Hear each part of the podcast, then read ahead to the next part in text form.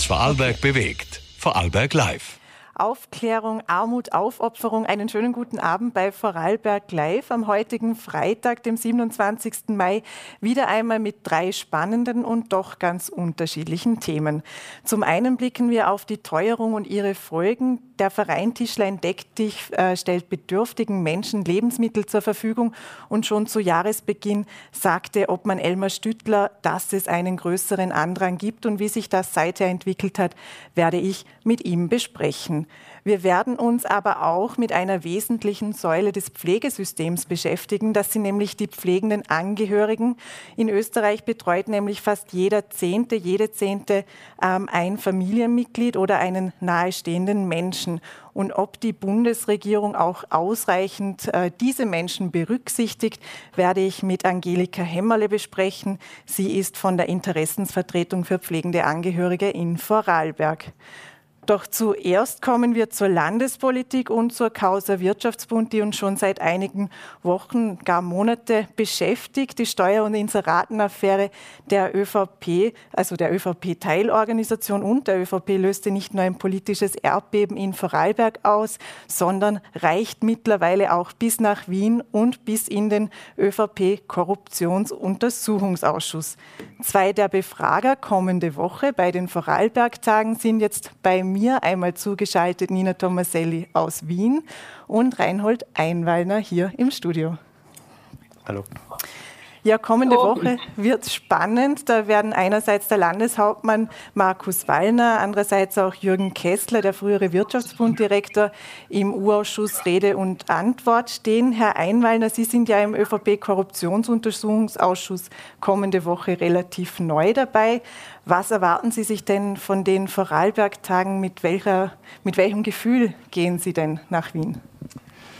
Ja, es ist richtig. Also ich bin jetzt, stoße jetzt dazu zum Untersuchungsausschuss-Team. Einerseits aus aktuellen Anlass, auf der anderen Seite habe ich schon Untersuchungsausschusserfahrung aus dem BVD-Untersuchungsausschuss.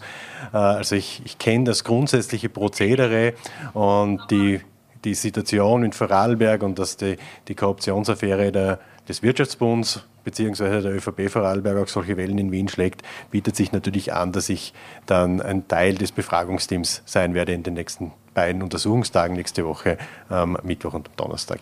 Die Affäre hat ja viele, viele Facetten mittlerweile. Es geht um Inserate, es geht um ähm, eine falsche bzw. nicht existente Versteuerung, ähm, wie jetzt erste Akten zeigten. Auch ähm, Frau Tomaselli, rechnen Sie denn mit einer langen Debatte darüber, was nun gefragt werden darf und kann und was nicht? Weil ÖVP-Fraktionsführer Andreas Hanger hat ja bereits betont, dass die ÖVP ganz genau darauf achten werde, dass da nicht Kraut und Rüben diskutiert werden.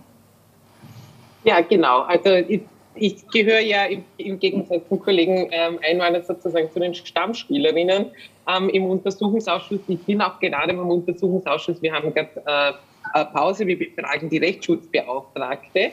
Ähm, was man feststellen kann, vor allem auch diese Woche, ist schon, dass die ÖVP mehr und mehr zu ihren türkisen Strategien im Ibiza-Untersuchungsausschuss äh, zurückkehrt. Wie schauen die aus? Äh, mit möglichst viel Nebelgranaten und Störfeuern eben die Aufklärungs- und Kontrollarbeit zu stören. Einerseits äh, bei der Justiz durch untergriffige Angriffe, aber selbstverständlich gehört da auch unsere ähm, Aufklärungs- und Kontrollarbeit der Abgeordneten dazu. Und ich nehme an, ähm, dass das auch äh, nächste Woche ähm, sehr stark zutage treten wird, weil was man nämlich schon merkt, ist ein gewisses Maß oder nicht nur ein gewisses Maß, sondern ein erhöhtes Maß ähm, an Nervosität ähm, bei der ÖVP, ähm, nicht nur in äh, Vorarlberg, ähm, sondern auch ähm, mittlerweile auch im ÖVP-Korruptionsuntersuchungsausschuss. Ist dieses erhöhte Maß an Nervosität denn gerechtfertigt, Herr Einwallner? Na, ich denke schon, weil es gibt einiges, einiges zum Aufklären und äh, ich schließe da jetzt bei der, bei der Nina ein bisschen an. Die Frage ist, äh, ob äh, die, die geladenen Vorarlberger nächste Woche, also Landeshauptmann, auch der Finanzminister und, und, und, ihr Versprechen einlösen und sagen, wir klären das so rasch wie möglich auf. Oder ob sie sich auf das Spielchen vom Hanger und Geschäftsordnungsspielchen im, im, im, im Untersuchungsausschuss einlassen und möglichst viele Nebelgranaten werfen.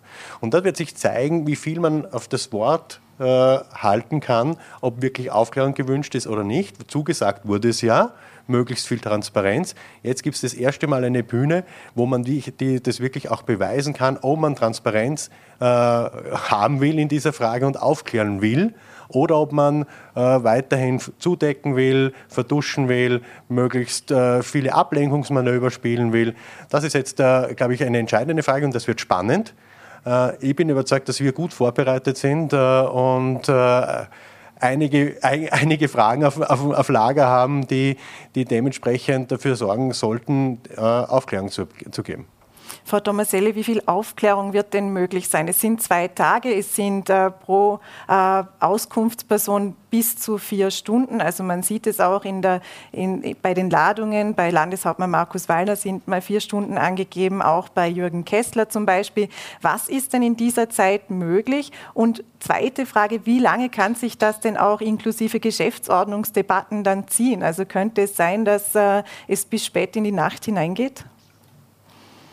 Nun, ähm, äh, Aufklärungs- und Kontrollarbeit im Untersuchungsausschuss äh, kann ich mal so feststellen, das ist etwa 80 Prozent ist Aktenarbeit und 20 Prozent dieser Befragungsarbeit. Das ist so das gewöhnliche Verhältnis. Dass sich dieses Verhältnis auch drehen kann, liegt dann vor allem daran, dass sich wirklich die Auskunftspersonen, wie Kollege Einwalder es ausgeführt hat, auch wirklich ähm, daran beteiligen und äh, den Fragen, die die Abgeordneten stehen, auch ähm, Rede und Antwort stehen. So, ähm, das Ganze ist äh, natürlich ähm, kein gemütlicher Kaffeeklatsch. Ähm, es ist da auch keine nette Plauderei.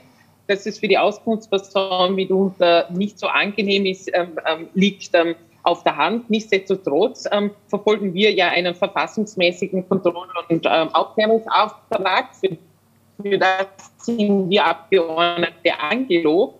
Und da erwarten wir uns natürlich insbesondere von Menschen, die in der Republik stehen oder auch aus deren Gehälter aus öffentlichen ähm, Mitteln bezahlt werden. Und das trifft ähm, eigentlich auf fast alle äh, Auskunftspersonen der Vorarlberger wohl zu, dass sie da besonders mithelfen. Wie gesagt, man kann es im Vorhinein äh, nie genau sagen, aber wir rechnen schon mit, mit langen Geschäftsordnungsdebatten. Die Befragungen ähm, werden sich ziehen. Und ja, ich rechne auch, dass es gehen wird. Mhm. Ähm, Jetzt gibt es ja einen Untersuchungsgegenstand, der fix festgelegt ist und es muss ja auch sich irgendwo um die Bundesverwaltung auch handeln. Wie sehr engt sie denn, also wie, wie, sehr hat sie denn auch in der Vorbereitung dieser Untersuchungsgegenstand eingeengt? Also gibt es Themen, die man äh, grundsätzlich die, von dieser Causa nicht ansprechen kann und Themen, auf denen, denen der Fokus liegen soll? Naja, es, es gibt natürlich Themen, die, die dann nicht, nicht so leicht äh, einzufassen sind aufgrund des Untersuchungsgegenstandes.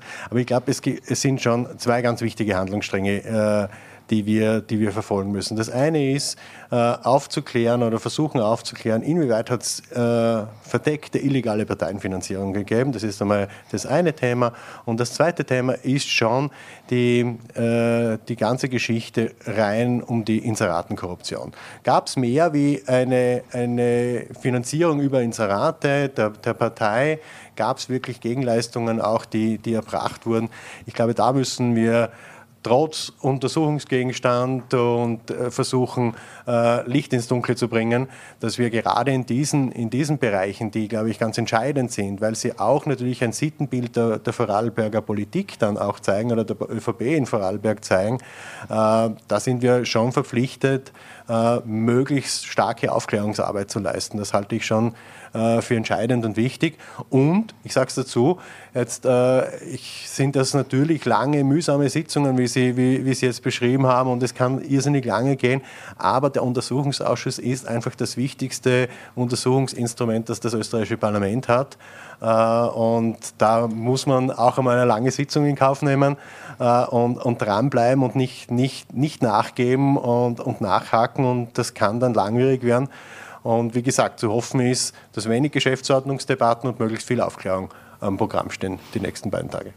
Frau Tomaselli, ich glaube, es kennt in Österreich die Akten kaum jemand so gut wie Sie, weil Sie schon sehr lange äh, in diesem Urausschuss, aber auch schon im Ibiza-Urausschuss äh, jetzt sitzen. Ähm, was legen denn die Akten nahe? Es geht, das ist jetzt vielleicht ein bisschen viel Mutmaßung, aber wir wissen jetzt, jetzt sind Landeshauptmann Markus Wallner geladen, Jürgen Kessler, Jürgen Rauch kommt auch und auch äh, der Finanzminister.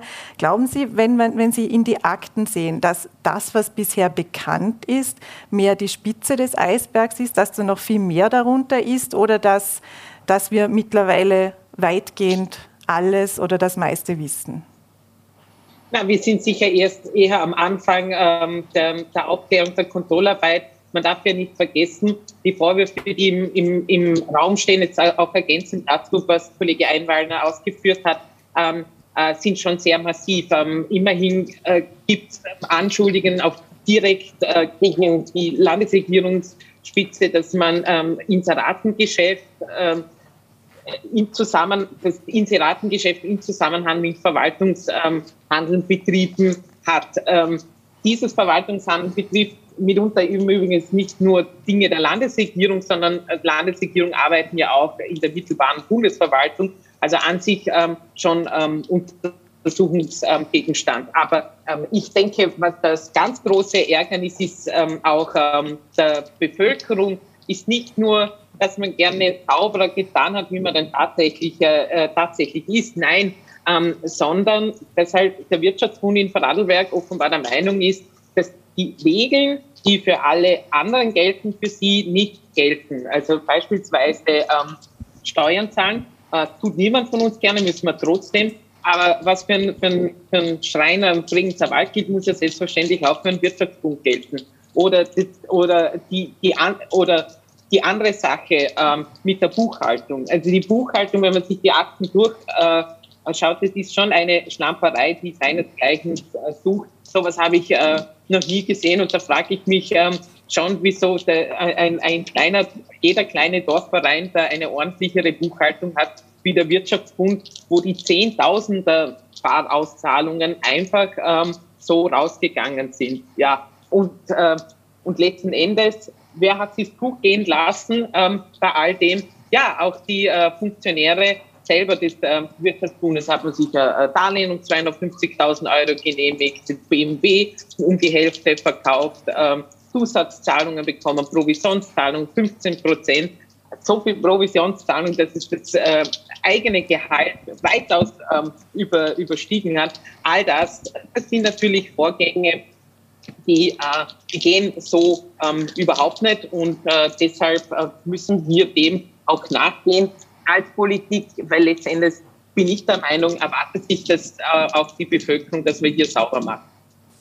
Herr Einwalder, gerade zu Beginn dieser Woche hat sich Landesrätin Martina Rüscher hier im Studio noch einmal ausdrücklich entschuldigt äh, für diese gesamte Affäre. Reichen diese Worte von ihr aus? Ich glaube nicht und ich habe auch das Gefühl, dass es reichlich spät kommt, oder, sich, sich zu entschuldigen. Äh, und eine Entschuldigung reicht nicht. Die, die Nina Domaselli hat jetzt das Bündel an, an Vorwürfen eigentlich aufgezählt, dass es gibt oder was im Raum steht. Äh, und da reicht es nicht, sich äh, bei aller Wertschätzung in ein, in ein, ein Studie zu stellen und sagen, es, es, tut uns eh leid, dass da was da alles passiert ist, denn da braucht es jetzt Aufklärung. Da braucht es ganz klare Aufklärung und es braucht einmal auch, das, das fehlt mir noch so ein bisschen. Ich habe nicht das Gefühl, dass es ein, ein Schuldbewusstsein gibt. Also man hat so das Gefühl, naja, wir haben es uns halt ein bisschen gerichtet und das war schon okay so. Und das ist inakzeptabel. Und das ist so die, das, das Bild, das leider äh, entsteht ähm, im, äh, im Land, dass man sagt, ja, das ist ja, da tut fast so, wie wenn es ein kleiner Kavaliersdelikt gewesen wäre. Aber es ist eine massive, steht massiv, ein massiver Korruptionsvorwurf im Raum, der unbedingt aufgeklärt gehört. Oder?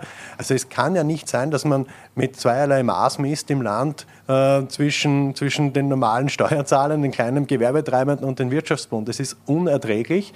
Und, und da reicht es dann nicht zu sagen, ah, es tut uns jetzt leid, jetzt habe ich, und, und zu hoffen, damit ist die Sache erledigt. Ich habe schon langsam das Gefühl, die ÖVP glaubt ja mit einer Entschuldigung äh, oder einer, einer Stellungnahme ist dann die Sache erledigt. Nein, es gehört jetzt aufgeklärt, lückenlos aufgeklärt, bis ins letzte Detail hinein, dass man, sich, dass man auch sieht, wie die, wie die Machenschaften tatsächlich waren.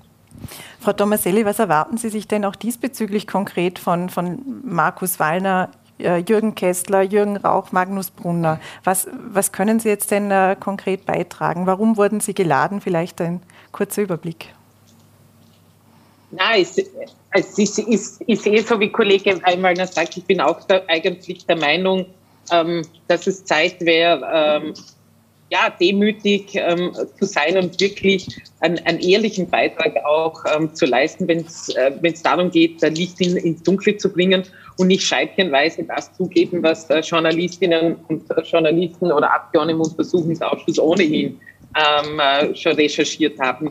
Deshalb ähm, wäre es gut, finde ich, und das wäre auch ein angebrachter Selbstvereinigungsprozess, wenn man wirklich ähm, die, die äh, Karten auf den Tisch legt und, und, die, und die, die Fragen, die sich uns ähm, ähm, stellen, sind, sind, sind viele und äh, die Themenbereiche sind bereits angeschnitten worden. Wie ist das überhaupt gegangen? Ähm, ähm, stimmt es, dass er über 30 Jahren so ein, ein Inseratengeschäft ähm, betrieben worden ist, dass, dass ich ja gerne Wirtschaftsbund-Tool in Ablehnung an das Feindschaft-Tool ähm, ähm, nenne. Ähm, wie ist man mit Unternehmerinnen und Unternehmern umgegangen, wenn es darum gegangen ist, äh, Inserate zu, zu schalten? Stimmt das so, wie Einzelne sich bereits getraut haben, öffentlich zu äußern, dass man da drangsaliert hat? Und Wieso ist das alles so? Ging es da wirklich nur um Gelder einzusammeln, damit die ÖVP dann beim Wahltag äh, ein höheres Wahlkampfbudget hat wie alle anderen Parteien? Das sind alles Dinge, ja, da stellt es mir persönlich als äh, Demokratin, als Bürgerin dieses Landes die, die Haare auf und ich bin mir ziemlich sicher, dass ich äh, da nicht die Einzige bin. Und deshalb, genau deshalb braucht es Aufklärung.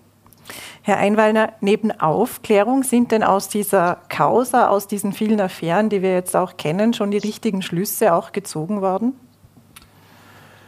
Na, ich glaube, man, also zuerst einmal gehört aufgeklärt, oder? Zuerst einmal müssen wir wissen, wie, wie wie tief ist der Sumpf, sage ich jetzt einmal, wie, wie lange gibt es das schon, wer war, war, alles involviert und dann kann man auch die, die entsprechenden Schlüsse ziehen. Ich glaube aber, dass es der Auftrag natürlich auch äh, aller politischen Parteien ist, sich in Transparenz zu üben. Ich glaube, das ist schon ein, ein wichtiger Punkt. Jetzt diskutiert man auf Bundes- und auf Landesebene neue Parteienfinanzierungsgesetze. Ich glaube, dass das ein richtiger, ein wichtiger Schritt ist. Nur sollte man das jetzt nicht halbherzig machen. Wenn man es jetzt tut, dann, dann muss man das auch zu, zumindest zum Anlass nehmen, entsprechende Parteienfinanzierungsgesetze auch auf den Weg zu bringen, die die notwendige Transparenz für die Bürgerinnen und Bürger darlegen. Äh, das halte ich für wichtig und richtig.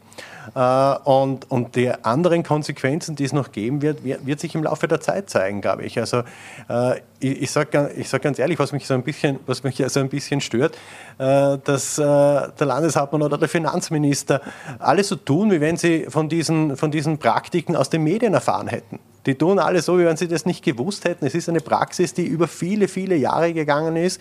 Die Personen in verantwortungsvollen Positionen waren. Also der Markus Wallner war davor Landesgeschäftsführer der ÖVP. Also jetzt so zu tun, wie wenn man überrascht gewesen wäre, dass, dass es diese Praktiken mit den Inseraten gibt, ist halt ein, ein bisschen scheinheilig im, im besten Fall. Äh, und, und, da muss man, glaube ich, äh, stellt sich dann die Frage, welche Konsequenzen muss es nehmen?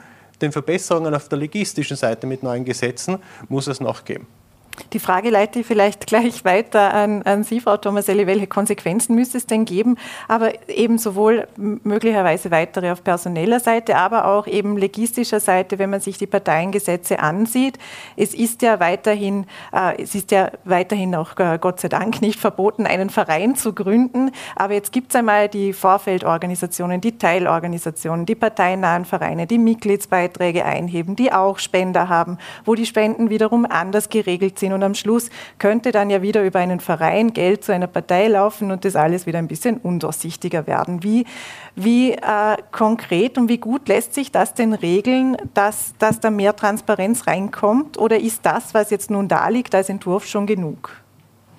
Naja, die, die, neuen Transparenzgesetze sind vor allem auch deshalb entstanden, weil uns der Ibiza-Schock noch alle in, in, in den äh, Knochen hängt. Und sie kommen auch deshalb, weil halt ein Untersuchungsausschuss ist eben kein Selbstzweck. Wir sind schon dafür da, um die Schlupflöcher ähm, zu finden, sie zu entlarven und auch Vorschläge zu bringen, wie man sie stoppen kann.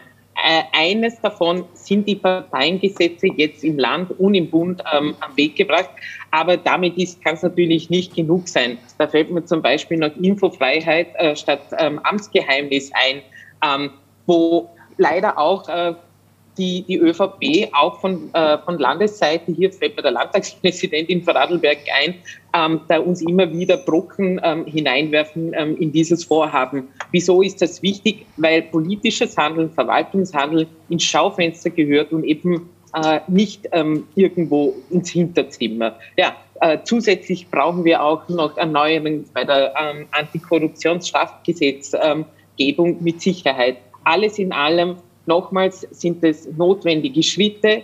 Die können das Aufgezählte, das Logistische kann vor allem die Zukunft regeln. Aber für die Vergangenheit brauchen wir trotzdem ähm, die transparenten Zahlen am Tisch. Und die kann nur die ÖVP ähm, liefern, weil die Frage, wie viel Geld haben Sie denn jetzt eigentlich bezogen aus diesem Wirtschaftsboom-Tool, ist ja immer noch nicht ähm, beantwortet. Äh, zuerst hieß es gar nichts, dann 900, ähm, dann 900.000. Die Prüferinnen und Prüfer haben jetzt festgestellt, dass es etwa eineinhalb Millionen sein müssen. Aber wie viel war es denn jetzt wirklich in den äh, vergangenen zehn Jahren?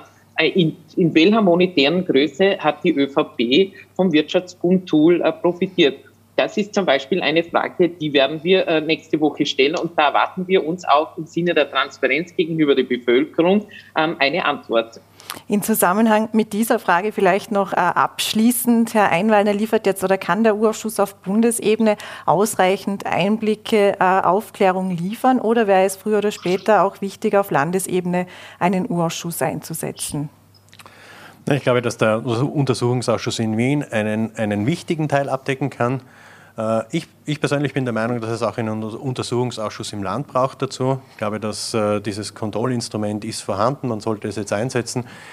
Äh, wir wissen so aus dem ersten Untersuchungsausschuss, den es im, im Land gegeben hat, dass, dass dieses Kontrollinstrument noch viele, viele Mängel hat und es ist eigentlich sehr schade, dass man jetzt die Zeit nicht genutzt hat, das zu optimieren, die Erfahrungen aus dem ersten Untersuchungsausschuss auch entsprechend umzusetzen, dass es eine, ein starkes Kontrollinstrument ist. Nichtsdestotrotz bin ich der Meinung, dass wir jetzt aber trotzdem auch auf Landesebene äh, die Aufklärung vorantreiben sollten. Und ich glaube, dass ein Untersuchungsausschuss im Land ein entsprechendes Mittel wäre, auch äh, die Verflechtungen in die Landesverwaltung dementsprechend aufzuklären und aufzudecken. Wie sehen Sie das, Frau Tomaselli?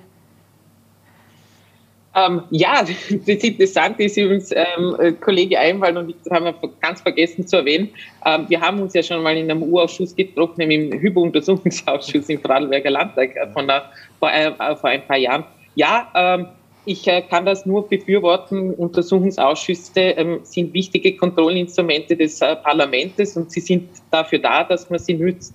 Ähm, also mein Appell wäre, ähm, Lupe raus und wirklich Lupe raus und Taschenlampe raus, auch im Vorarlberger Landtag und wirklich versuchen, auch die finstersten Ecken auszuleuchten.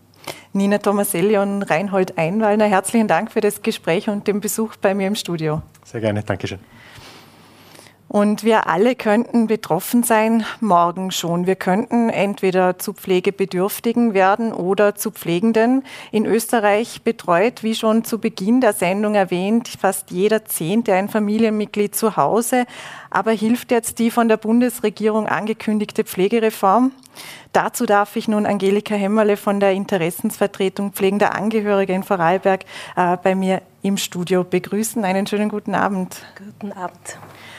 Frau Hemmerle, ganz allgemein gefragt zu Beginn, fühlen Sie sich als Interessensvertreterin äh, der pflegenden Angehörigen äh, von der Bundesregierung ausreichend gehört? Also reichen die Schritte, die nun in der Pflegereform vorgestellt wurden? Äh, ich denke, dass es noch Aufbesserungsbedarf gibt. In welchen Bereichen sehen Sie da die wichtigsten oder die größten Baustellen, die noch angegangen werden müssen? Also in der äh, Wertigkeit von der Pflege, der Pflege zu Hause. Wenn man denkt, es sind über 80 Prozent äh, der Leute, die zu Hause gepflegt werden. Ähm, das ist eigentlich der größte äh, Pflegedienst im ganzen Bundesland, also im, ja, in Österreich eigentlich. Mhm. Und das sind eine, gut eine Million Leute, die pflegen. Sind jetzt in der Pflegereform auch schon Forderungen der Interessensvertretung enthalten oder gibt es Forderungen, bei denen Sie sagen, die fehlen noch komplett? Ähm, also sie, die äh, Erhöhung äh, für die äh, Leute, die gepflegt werden, die demenzkrank sind, das finden wir sehr gut. Das ist dringend notwendig und längst überfällig. Die Erhöhung also dass man die äh, Familienbeihilfe nicht mehr beim Pflegegeld abzieht, das ist auch sehr wichtige Sache, gerade für Familien mit, äh, mit äh, zu betreuenden Kindern. Das Angehörigengespräch ist eine sehr wichtige Sache und das wird auch erhöht. Nur bei uns in Vorarlberg ist das sehr wenig bekannt. Dass Pflegekurse angeboten und bezahlt werden, ist eine sehr gute Sache, da Information immer gut ist. Und äh, man wird ja, also der pflegende Angehörige ist ja Laie, der dann nachher professionelle äh, Arbeit leisten muss und da braucht er auch ein Handwerkszeug dazu. Ja. Wie, wie viel oder wie gut werden denn pflegende Angehörige informiert? Es kann ja auch oft sehr schnell gehen. Also es kann ja auch ein Unfall passieren und plötzlich ist man pflegender Angehöriger. Also das, das geht ja teilweise schnell. Und was passiert dann? Muss ich mir alle Informationen selbst holen oder gibt es irgendein Angebot, auf das ich zurückgreifen kann? Wie gut ist denn da die Vernetzung, das Angebot? Also es würde ein gutes Angebot geben wenn, es, wenn man es bekommt. Äh, das ist das Wichtigste, die gute äh, Beratung äh, am Anfang. Zuerst einmal auch im Krankenhaus, dass da ein gutes Entlassungsmanagement gegeben wird. Dann zu Hause auch das Case Management. Dann sollte man auch die Beratung eigentlich neutral führen, die ganze Familie einbeziehen oder die Leute, die sich dafür ja, einsetzen aus der Familie. Wichtig ist auch dass man das nicht emotional macht.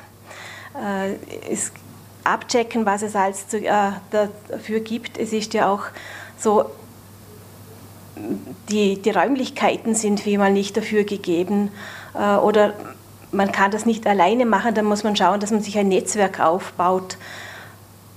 Äh, ganz viele Anträge müssen gestellt werden und das kann nicht jeder, weil die Anträge sehr umfangreich sind, äh, in einer Sprache auch äh, sind, die man nicht leicht versteht.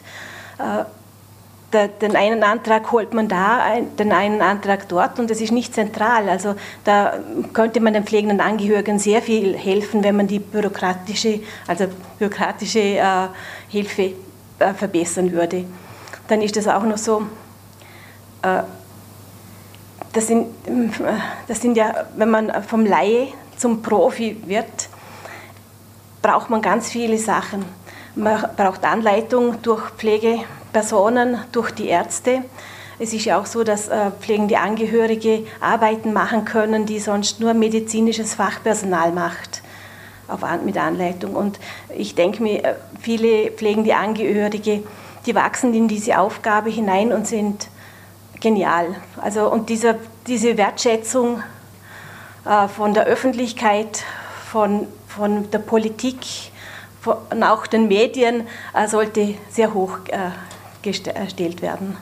Sie haben die Information angesprochen, eben diese zentrale Anlaufstelle, die es derzeit noch nicht gibt, beziehungsweise nicht in dem Ausmaß, äh, die gewünscht wäre. Wäre das ähm, ein großer Schritt, wenn denn das umgesetzt werden würde? Oder könnten da die Gemeinden äh, vielleicht besser unterstützen? In welche Richtung könnte das denn gehen? Ja, es gibt schon ein äh, Case-Management äh, in den Gemeinden, aber die, das steht nicht jedem zur Verfügung und nicht von Anfang an und auch äh, also die ganze Zeit über, wenn man es braucht. Äh, und eine Forderung von uns ist das wirklich, dass man das von Anfang an kontinuierlich immer wieder anschaut und wieder hilft und nachbessert, weil es kommen immer wieder neue Informationen dazu, äh, Gesetze ändern sich äh, und Gegebenheiten dazu auch. Ja. Was jetzt mit der Pflegereform geschaffen wird, das ist ein Angehörigenbonus von 1500 Euro pro Jahr, eben für jene Familienmitglieder, die eben Pflege zu Hause leisten. Ist das Anerkennung genug? Ähm, das sind 125 Euro im Monat.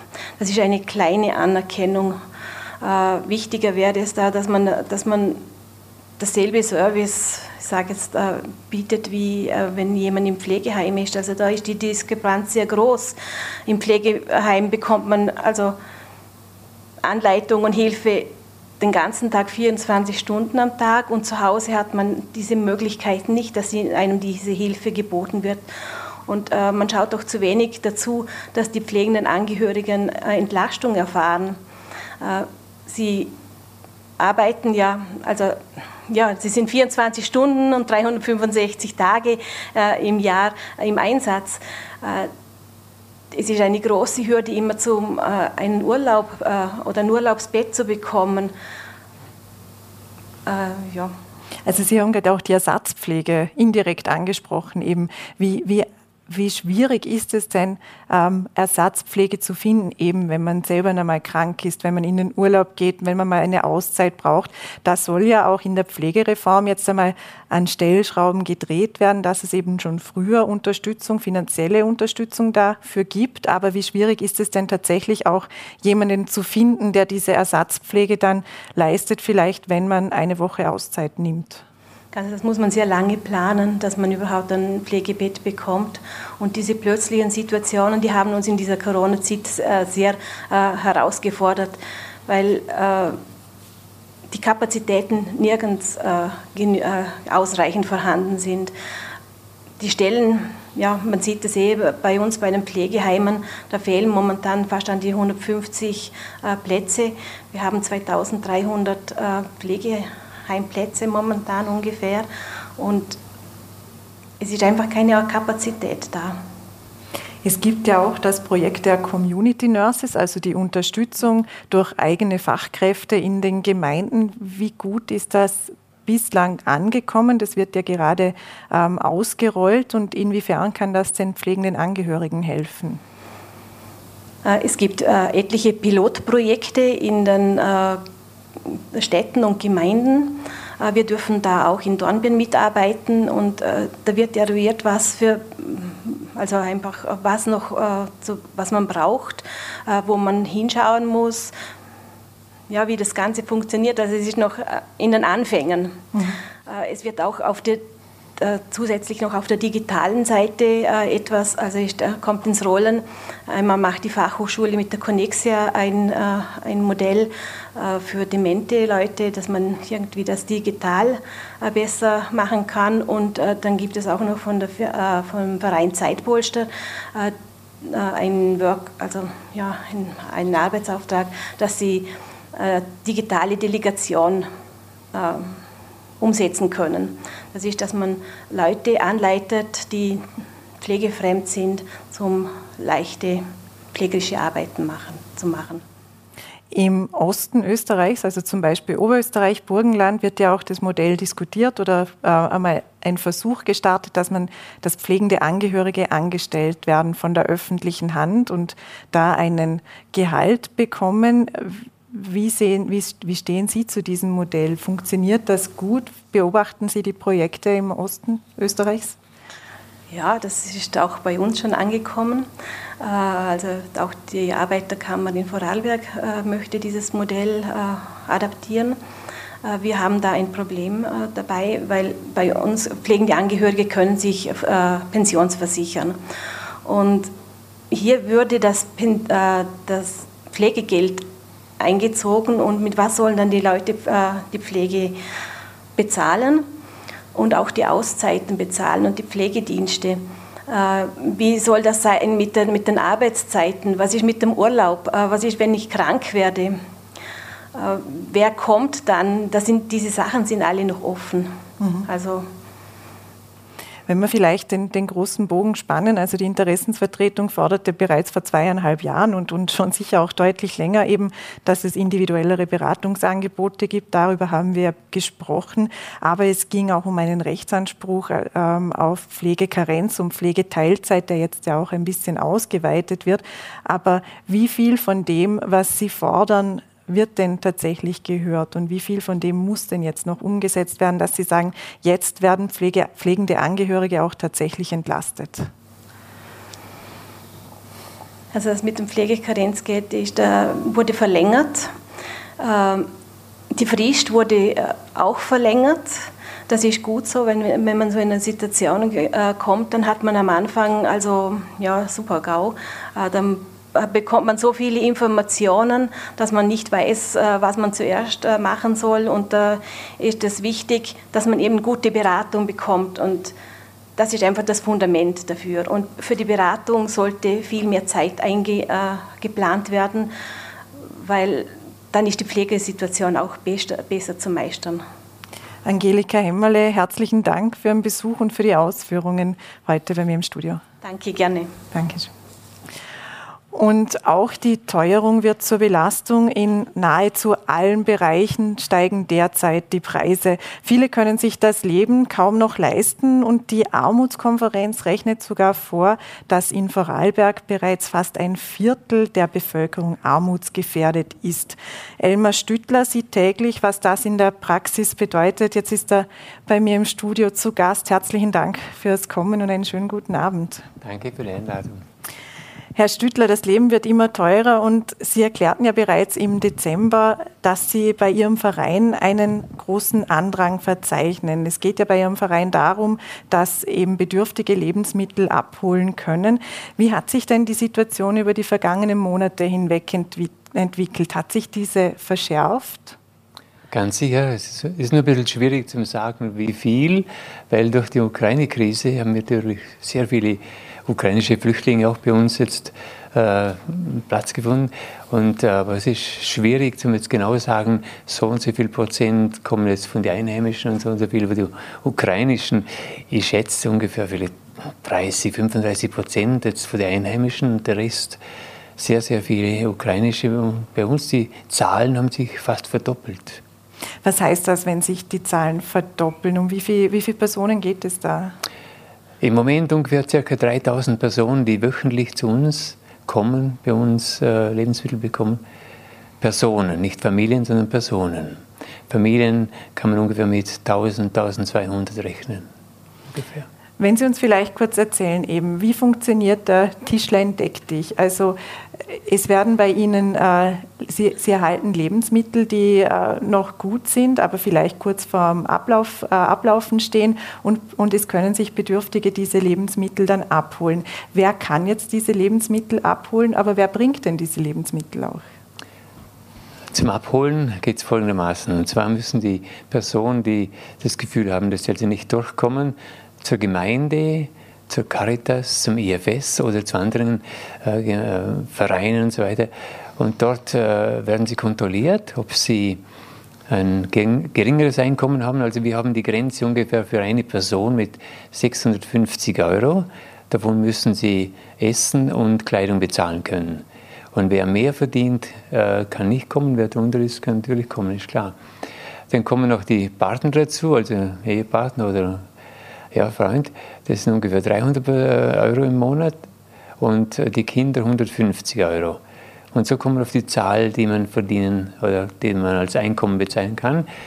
Und die drunter sind, dürfen kommen und wer darüber ist, natürlich nicht. In Ausnahmesituationen, wenn jetzt große Kredite äh, zu zahlen sind, dann gibt es immer wieder solche Ausnahmen auch.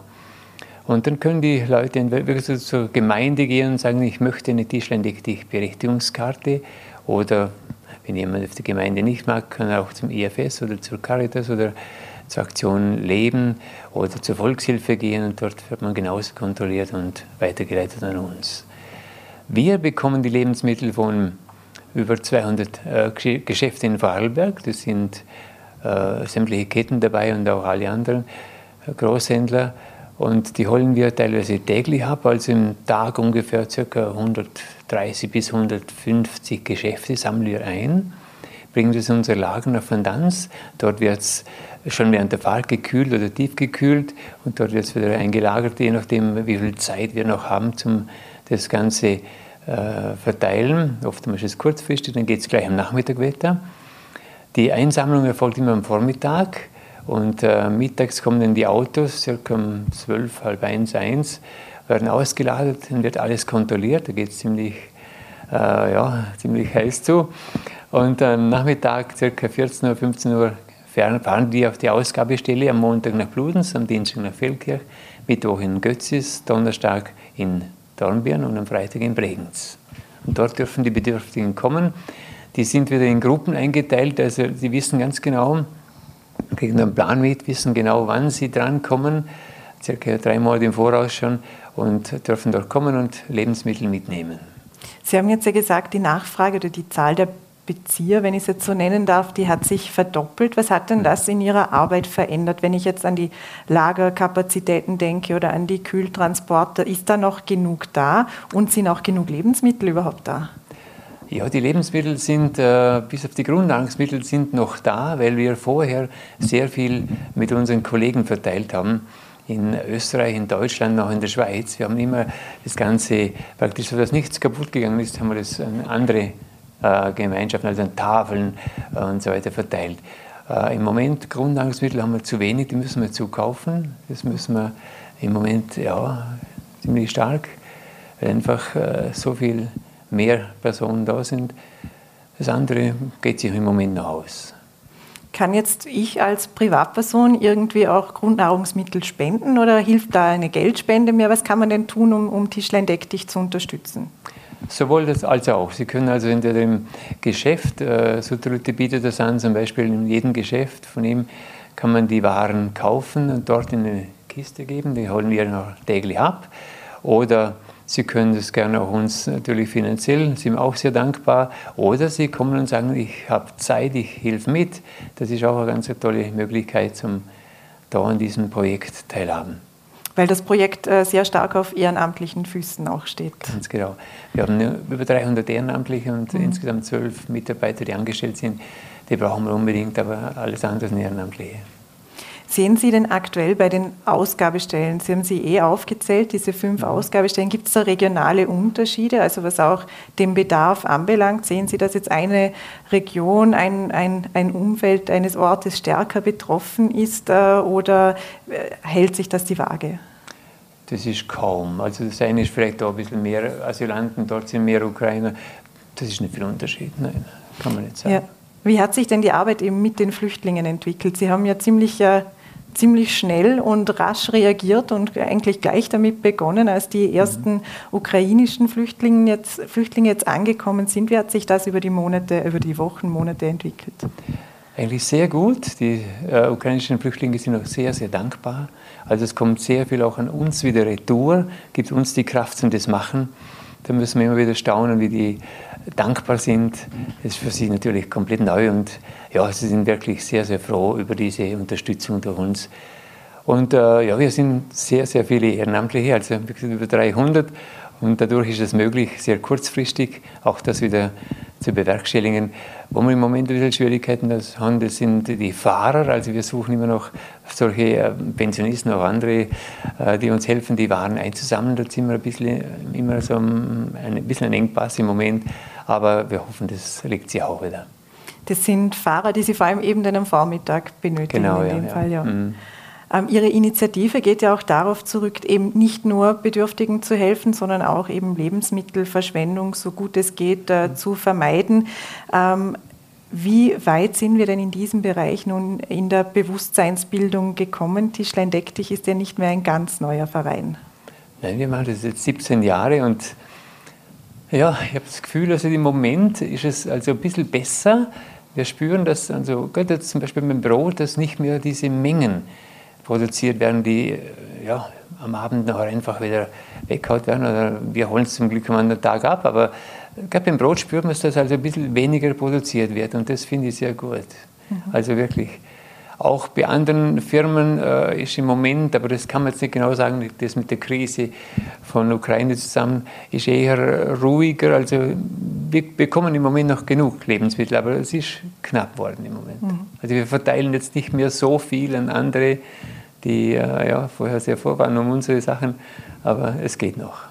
Es sind ja auch vor allem private Haushalte, wenn man sich die Statistiken ansieht, die eben Lebensmittel häufig noch wegschmeißen, äh, die mhm. eigentlich noch verzehrbar wären. Was kann man denn tun? Muss man da in der Schule bereits ansetzen? Was kann man denn machen, dass da auch genügend Bewusstsein da ist, dass eben Lebensmittel generell viel wert sind, dass sie mit dem Ablaufdatum zum Beispiel äh, trotzdem noch genießbar sind und mhm. dass man manchmal sogar die Milch eine Woche drüber auch noch trinken kann. Was, was, was, was wäre da, welche Möglichkeiten sehen Sie da? die Schule wäre sicher eines der besten, dass die Kinder das schon hören. Und ich habe das auch immer gemacht vorher bei der Schule. Nur im Moment durch die Corona haben wir da ein bisschen äh, ja, einfach gewartet, bis es vorbei ist. Und ich hoffe, dass jetzt wieder das Ganze wieder startet und dass wir das wieder so weitermachen können wie vorher. Also ich finde die Schule weitaus am besten, aber ja, ich glaube, das äh, kann eigentlich jeder machen zu Hause. Äh, Sachen einfach, gerade beim Kühlschrank, beim offenen Kühlschrank ist es so, dass man die dort abgeben kann. Und das wäre auch bei uns genauso möglich, wenn jemand zu viel eingekauft hat, einfach anrufen oder vielleicht beim Händler abgeben, dass, dass wir dort abholen. Also es gibt viele Möglichkeiten. Aber es ist besser geworden, auf jeden Fall. Man spürt, die Leute kaufen bewusst rein und nicht mehr so viel. Ja, ich glaube schon, dass es im Moment sehr gut ist. Sie haben gerade das Projekt Offener Kühlschrank angesprochen. Mhm. Da beteiligen sich ja derzeit äh, zwölf Gemeinden äh, in Vorarlberg daran. Also zum Beispiel in Dornbirn äh, gibt es diesen offenen Kühlschrank oder auch in, in Eck oder in Bürs. Ähm, wie viel äh, wie groß ist denn hier die Schraube, an der da gedreht wird? Ist das mehr oder weniger nur ein kleines Projekt, das helfen kann? Oder wäre das ein Projekt, wo Sie sagen, wenn das ausgeweitet würde, würde das ähm, schon äh, deutlich was in Bewegung setzen? Es ist unterschiedlich. Zum Beispiel in Dornbirn, da ist sicher ganz toll das Ganze schon. Und äh, wir unterstützen das Ganze auch. Also sie kommen auch bei uns Lebensmittel holen vom Verein und äh, dann die noch in den Kühlschrank. Aber für uns ist wichtig, dass nichts weggeschmissen wird. Das ist für uns ganz wichtig, egal ob das von uns kommt oder vom Kühlschrank. Wichtig ist, dass die Leute wirklich äh, spüren, äh, das ist noch gut, das muss man nicht unbedingt jetzt in den Müll werfen. Und es geht, wenn die Kühlkette nicht unterbrochen ist, geht es oft Wochen drüber, Monate sogar, sogar drüber. Und das wäre wichtig, dass man da ein bisschen andere Einstellung kriegt dazu. Die Kinder haben vorher immer Angst, das wird man krank, wenn das ein Tag, zwei oder drei drüber ist und dann isst es noch. Das ist ja, geht gar nicht, das kann man nicht machen. Aber es ist besser geworden, doch. Hm. Aber trotzdem muss man da noch viel daran arbeiten. Wenn wir jetzt uns der, die Teuerung nochmals kurz ansehen und eben die Zahlen der Armutsgefährdung, wie erleben Sie das in Ihrem Alltag? Wie erleben Sie Armut im Alltag? Wir haben natürlich äh, die Gemeinden, die uns da sehr viel unterstützen. Also wir können immer wieder verweisen auf die Gemeinden und auf die anderen äh, Organisationen. Äh, wenn bei uns Menschen anrufen, dann höchstens einmal, vielleicht wenn sie jetzt sich schämen, irgendwo da zu outen und dann sagen wir, bitte kommen Sie vorbei, helfen Sie bei uns mit. Sie können nachher was mitnehmen. Auf diese Art und Weise ist dann immer diese Schwelle, diese Hemmschwelle ganz einfacher und leichter. Und das machen wir vielmal. Also, dass die, die Leute nachher zu uns kommen, sich beteiligen, dann können sie auch was abgeben, also was mit beitragen dazu und das fällt vielen auch viel einfacher und leichter. Da sehen sie auch, da sind viele im gleichen Boot und äh, ja, dann geht es einfacher. Ansonsten ist es hier und da schwierig, aber wir laden sie immer ein, wenn sie anrufen. Wichtig ist immer, dass sich die Leute wirklich bei uns melden und outen, dann gibt es äh, immer eine Möglichkeit. Gell? Mhm. Und es gibt bei Ihnen viele Möglichkeiten mitzuhelfen, wie Sie gesagt haben. Also wer mithelfen möchte, mhm. Äh, wer spenden möchte, es gibt eine breite Palette, auch den Bedürftigen im Land zu helfen. Elmar Stütler, herzlichen Dank für Ihren Besuch bei uns im Studio. Danke auch. Und das war es nun für heute mit Vorarlberg Live. Schön, dass Sie auch zwischen Feiertag und Wochenende mit dabei gewesen sind. Am Montag sind wir wie gewohnt wieder für Sie da, ab 17 Uhr auf VNAT, Voller.at und Ländle TV. Genießen Sie jetzt noch das Wochenende, vielleicht auch das Restessen vom Feiertag, weil das ist sicher noch gut und dann würde auch weniger weggeschmissen.